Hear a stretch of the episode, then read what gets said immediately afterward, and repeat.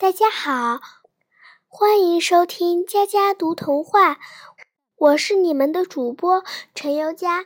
今天我要给大家带来的童话名字叫做《有会跳舞的豆子吗》。宁宁的叔叔在墨西哥工作，有一天他收到叔叔寄来的一封信，信封里还装了一颗像松子儿一样的小豆子。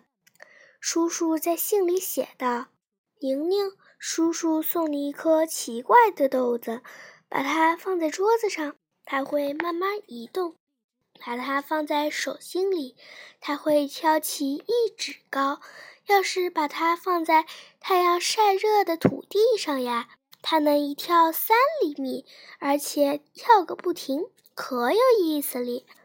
有这样能动会跳的豆。”宁宁还从来没有见过哩。他把小豆子放在自己的手掌心，不一会儿，小豆子就晃动起来，晃着晃着，它又像个小丑似的翻起了筋斗。爸爸妈妈回来了，都觉得很奇怪，还以为里面装着机关呢。宁宁把这颗奇怪的豆子拿给小朋友看，小朋友们都着迷了。你传给我看，我传给他瞧，都让自己的小手给跳豆当舞台。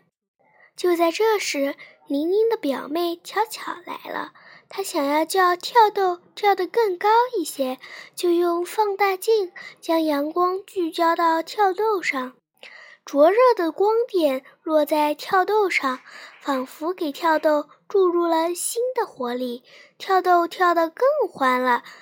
乐得巧巧像摇铃似的笑个不停，可是大家都觉得很奇怪，这植物种子怎么就会跳舞呢？让我来告诉你吧，这种豆子里藏着一种叫卷叶蛾科的幼虫，幼虫受到刺激会弓起身子。不断扭动，这就使豆子的重心也不断变化，所以豆子就跳动起来了。我的故事讲完了，欢迎下次收听。